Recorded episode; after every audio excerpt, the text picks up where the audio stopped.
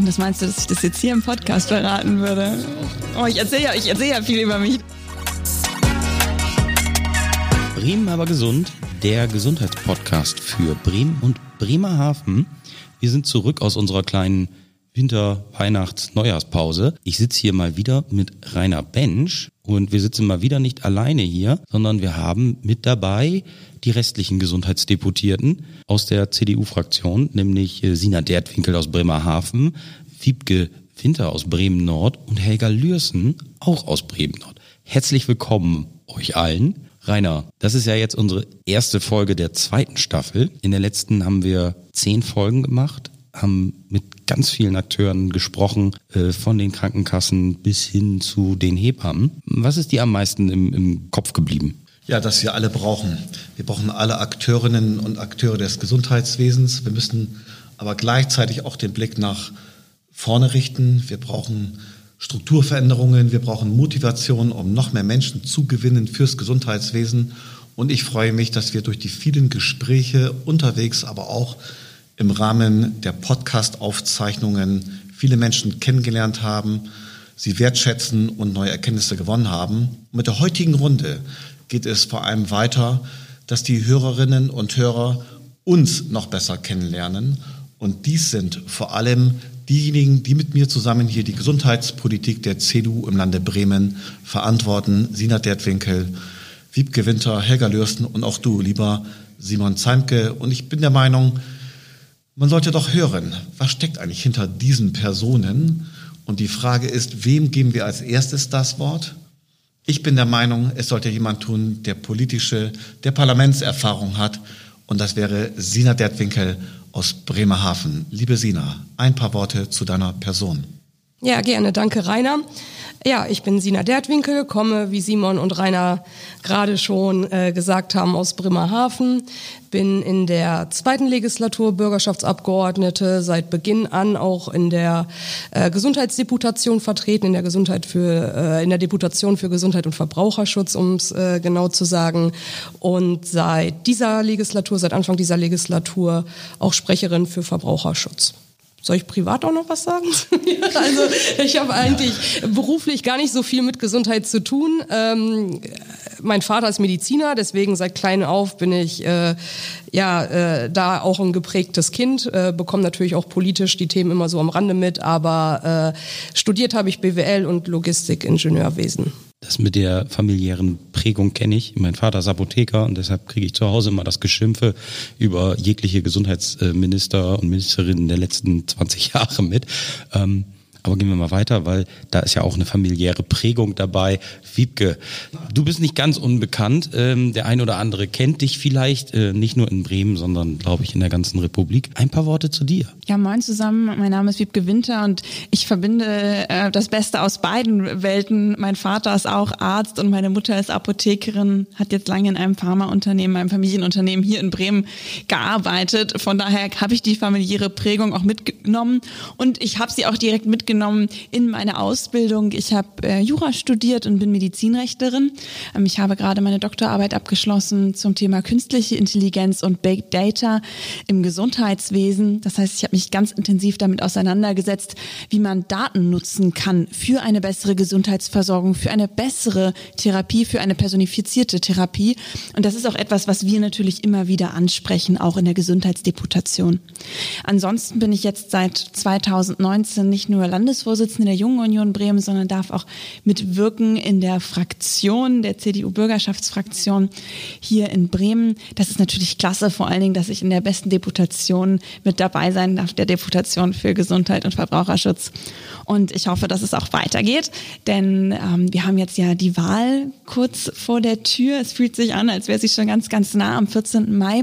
Und ich freue mich, dass wir das Thema Generationengerechtigkeit auch hier vorantreiben werden und ein Tandem aufgestellt haben mit Frank Imhoff und mit meiner Wenigkeit, äh, die in diesem Wahlkampf leiten dürfen. Und ich würde mich sehr freuen, wenn das klappt und ich dann auch in der nächsten Legislaturperiode Abgeordnete oder ansonsten auch anders Verantwortung übernehmen darf. Ja, da würden wir uns alle drüber freuen. Du hast ja schon viele Interviews gegeben in den letzten zwei Jahren, drei Jahren, glaube ich, seitdem du im Bundesvorstand auch bist und da auch immer viel über dich erzählt oder über was Wie ist, sich das anhört. Ja, was ist, was ist ein Fakt, den du noch nie gesagt hast über dich. Und das meinst du, dass ich das jetzt hier im Podcast ja. verraten würde? Du darfst ja aussuchen, was oh, ich erzähle ja, ich erzähle ja viel über mich, deswegen fällt mir jetzt, glaube ich, gar niemand, gar keiner so ganz direkt ein. Vielleicht, dass ich auf jeden Fall das Gesundheitssystem immer mehr hab lieben lieben gelernt habe in der letzten Zeit. Vor allen Dingen als Kind hat man ja immer, ich hatte als Kind, das, das habe ich noch wirklich noch nie erzählt, aber ich hatte als Kind ganz große Probleme mit meinem, mit meinem Kiefer, weil ich hatte ganz, ganz starken Überbiss, so stark, dass ich meinen Mund nicht mal zumachen konnte. Und es gibt so ein Bild von mir als kleinem Kind, wie ich neben meinem, meinem Spielzeug Biber sitze. Und wir sehen uns wirklich ähnlich. Und ich bin einfach so dankbar, dass das Gesundheitswesen mittlerweile so weit ist, dass ihr alle hier mit mir drüber lachen könnt, weil man es mir heute nicht mehr ansieht. Und weil ich schöne gerade Zähne habe, aber ich kein Biber mehr bin. Ähm, und das ist etwas, äh, was ich glaube ich so noch nie erzählt habe, ähm, aber wo ich wirklich dankbar für bin, dass die Gesundheit so, also die Gesundheitsversorgung so weit ist und äh, ich deswegen jetzt mit einem ganz normalen Lächeln hier vor euch sitzen kann. Ja, ist doch einfach hervorragend. Wiebke hat übrigens auch von Generationengerechtigkeit gesprochen. Ich, Rainer Bench, bin ja an dieser Runde mit 58 Jahre und mit sehr viel ja auch Erfahrung in der Gesundheitspolitik, zumindestens auch der Dienstälteste in der Gesundheitsreputation seitens der CDU. Wenn ich aber von Generationengerechtigkeit höre, dann habe ich auch mal so Menschen vor Augen, die zumindest auch vielleicht die, die sechs vorne haben, also mit, mit 60 Jahre aufwärts und so weiter. Und dann haben wir auch jemanden hier bei uns in der Reihe, nämlich Helga Lürsen. Nicht nur berufs- und lebenserfahren, sondern vor allem auch was das Gesundheitswesen angeht, sehr erfahren. Und sie bringt sich mit ihrem Sachverstand auch bei uns ein. Liebe Helga, wir heißen dich hier herzlich willkommen. Dann wollen wir noch mal ein bisschen was von dir hören. Ja, hallo zusammen. Äh, ich bin Helga Lürsen und war in meinem früheren Leben Bankkauffrau, bin mittlerweile Rentnerin und ähm, aktiv in der Politik seit 2010 tätig, im Beirat Burg Lesum, dann in der äh, Sozialdeputation und seit dem letzten Jahr in der Gesundheitsdeputation, die mir auch sehr viel Spaß macht, weil das ist ein Thema, was wirklich jeden betrifft und wenn du von meiner Erfahrung im Gesundheitswesen erzählst, dann ist das leider äh, ja mit vielen Schrecken auch verbunden, weil es waren wirklich viele Operationen schon und auch nicht so schöne Dinge. Aber es ist alles schon etwas länger her und äh, man stellt jetzt im Moment gerade so mit Schrecken fest, dass sich im Gesundheitswesen doch einiges ins Negative entwickelt hat. Wir haben immer gedacht, Deutschland hat ein super Gesundheitswesen und das bricht uns im Moment an allen Ecken weg. Und man merkt es in den Praxen. Ich habe die Erfahrung auch mit, von Freunden gemacht, ältere Freunde, die sagen, wir kriegen keine Termine mehr, wir kommen nicht mehr durch. Und genauso ist es auch bei meinem Hausarzt zum Beispiel. Äh, dort sind auch, was du immer schon gesagt hast, die Krankenhäuser werben die äh, Fachangestellten ab. Das ist bei meinem Hausarzt auch passiert. Es sind drei medizinische Fachangestellte abgeworben worden. Es sind nur noch zwei Personen, zwei Frauen dort und ein Azubi im ersten Lehrjahr. Und mein Arzt hat immer ausgebildet, hatte immer Azubis in allen Lehrjahren und also diese ganze Arbeitslast ist gar nicht mehr zu schaffen. Und das ist ganz schlimm, so dass also da dringend was gemacht werden muss, damit die Ärzte noch äh, in ihrer Arbeitsweise auch vernünftig äh, ja, tätig sein können und die Patientenflut bewältigen können. Ich finde das ja immer ganz gut, wenn man auch äh, persönliche Erfahrungen hat. Ich bin nun in der glücklichen Position, dass ich selten Ärzte brauche. Und ich glaube, ich habe nicht mal einen Hausarzt. Ich traue mich auch ehrlich gesagt seit den, seit den letzten zehn Podcasts gar nicht mehr auf Suche zu gehen, weil ich ja gehört habe, dass, dass Hausärzte keine Termine mehr machen und überhaupt. Hm. Rainer, wie hast du dir die Folge heute vorgestellt? Ja, wir reden noch ein ganz klein bisschen über das, was die nächsten Wochen bevorsteht.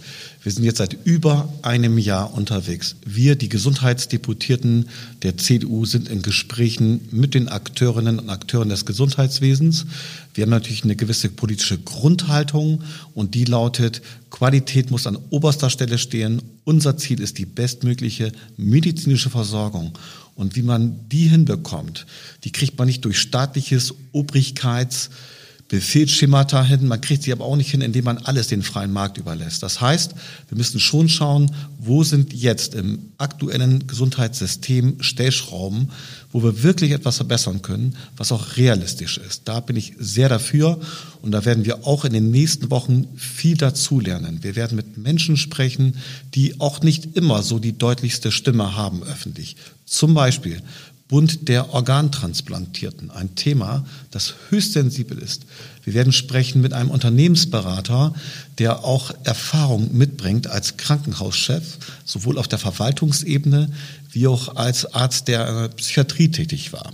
Und wir werden also praktisch einen ganz bunten Strauß an Personen weiterhin haben, sodass wir, ich sag mal, bis Mitte, Ende März ähm, nochmal weitere zehn Staffeln vorweisen können, um zu zeigen, wir haben nicht die klugscheißerische Politik von oben definiert und jetzt habt ihr uns zu wählen, sondern wir sind lange Zeit im Diskurs, wir wissen, wo der Schuh drückt, wir kennen Stellschrauben, an die wir mitwirken wollen. Und natürlich kann man, das ist einfach so im politischen Wettbewerb, am Ende einer Legislaturperiode eine Entscheidung treffen. Mensch, die sind ganz glaubwürdig da von der CDU. Ich wähle sie diesmal. So, das könnte ein Beitrag sein, wie ich ihn mir vorstelle. Und da würde ich gerne von unseren CDU-Gesundheitsdeputierten auch nochmal hören, was ist so dein ganz persönliches Thema? Äh, was ist deine Meinung, Wiebke, Sina, Helga, Simon? Was sind sozusagen eure Themen, wo ihr sagt, da müssen wir unbedingt nochmal die Bettdecke hochheben und schauen, wie sieht's da unter aus? Wo müssen wir vielleicht eine Wärmflasche reinlegen und wo müssen wir vielleicht die Bettdecke auch mal ganz wegreißen und jemanden aus dem Bett schmeißen, weil das muss erstmal die Bettwäsche gewechselt werden, um mal an diesem Bild zu bleiben, damit sich dort jemand Neues wohlfühlen kann.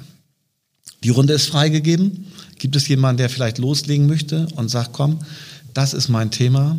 Ich gebe das gerne direkt weiter. Tina. Ja, also ich glaube, das größte Problem oder mit eins der größten Probleme, die wir in, äh, im Land Bremen haben, äh, die man aber auch gerade in Bremerhaven äh, zu spüren kriegt, ist, was Helga gerade auch schon angesprochen hat, der äh, Fachkräftemangel im pflegerischen Bereich, aber auch im äh, medizinischen Bereich, äh, bei den niedergelassenen Ärzten, bei Hausärzten. Du sagtest ja gerade schon, dass du äh, kaum äh, traust dir einen neuen Hausarzt zu suchen. Mein Hausarzt, äh, ich habe äh, jetzt gerade am Jahresanfang Post bekommen, geht in wohlverdienten Ruhestand.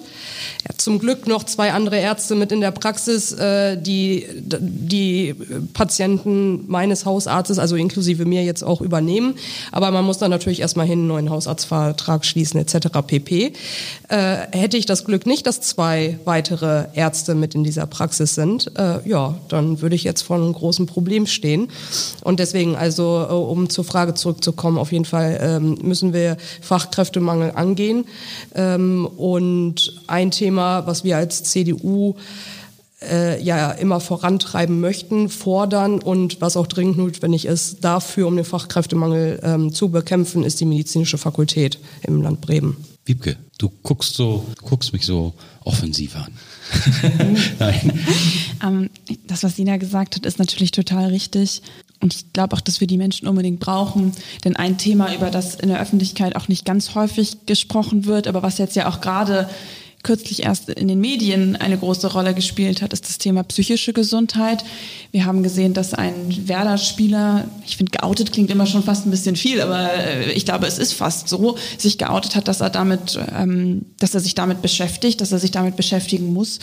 Und wenn wir jetzt die Folgen der Corona-Krise uns anschauen, auch gerade im Bereich der jüngeren Menschen, dann sehen wir, dass sich die Zahl der psychisch Erkrankten ähm, weiter vervielfältigt. Das ist einer der häufigsten Gründe, warum jüngere Menschen stationär aufgenommen werden. Und wir haben immer noch viel zu wenig Psychotherapeutinnen und Psychotherapeuten, ähm, gerade wenn man gesetzlich versichert ist oder das vielleicht nicht privat bezahlen kann oder möchte. Dann dauert das sehr lange, bis man überhaupt einen Therapieplatz bekommt. Ähm, und das ist etwas, wo wir gesamtgesellschaftlich nochmal ganz anders rangehen müssen. Ich bin der Meinung, dass wir sowas in der Schule ansprechen müssen. Wie kann ich achtsamer mit mir sein? Ähm, wie finde ich vielleicht auch schneller raus, dass ich äh, psychisch erkrankt bin? Ähm, wie kann ich mich vielleicht auch dem Stress, den soziale Medien ja unbestrittenerweise auslösen, zumindest unterschwellig? Wie kann ich mich dem vielleicht auch widersetzen? Wie finde ich einen guten Umgang damit? Das ist ein Thema, was mich sehr befasst.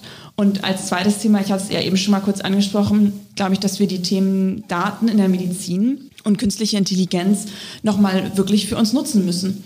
Gerade der Datenschutz wird manchmal vor die Gesundheit der Menschen gestellt und das ist etwas, wo ich finde, das sollten wir nicht länger hinnehmen. Und da sollten wir auch Vorreiter werden in Bremen, dass wir sagen, nein, wir machen, wir ermöglichen die Forschung mit den Daten, damit wir zu neuen Erkenntnissen kommen können, die den Menschen nutzen. Das mit dem Werder-Spieler, das habe ich auch gelesen und ich fand das echt mutig von ihm.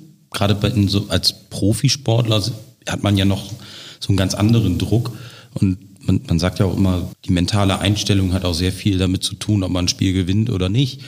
Und dann ist es, fand ich, extrem krass, wenn dann jemand sich hinstellt und sagt, ja, ich bin Profisportler und ich habe ein Problem. Und ich fand großartig, wie auch der Verein und seine, seine Mitspieler reagiert haben. Ich bin da voll bei dir. Das ist, war, ich finde, das war ein wichtiger, wichtiger Beitrag, um das Thema, glaube ich, auch zu entstigmatisieren oder zu enttabuisieren und in die Mitte der Gesellschaft zu rücken und offen darüber zu sprechen.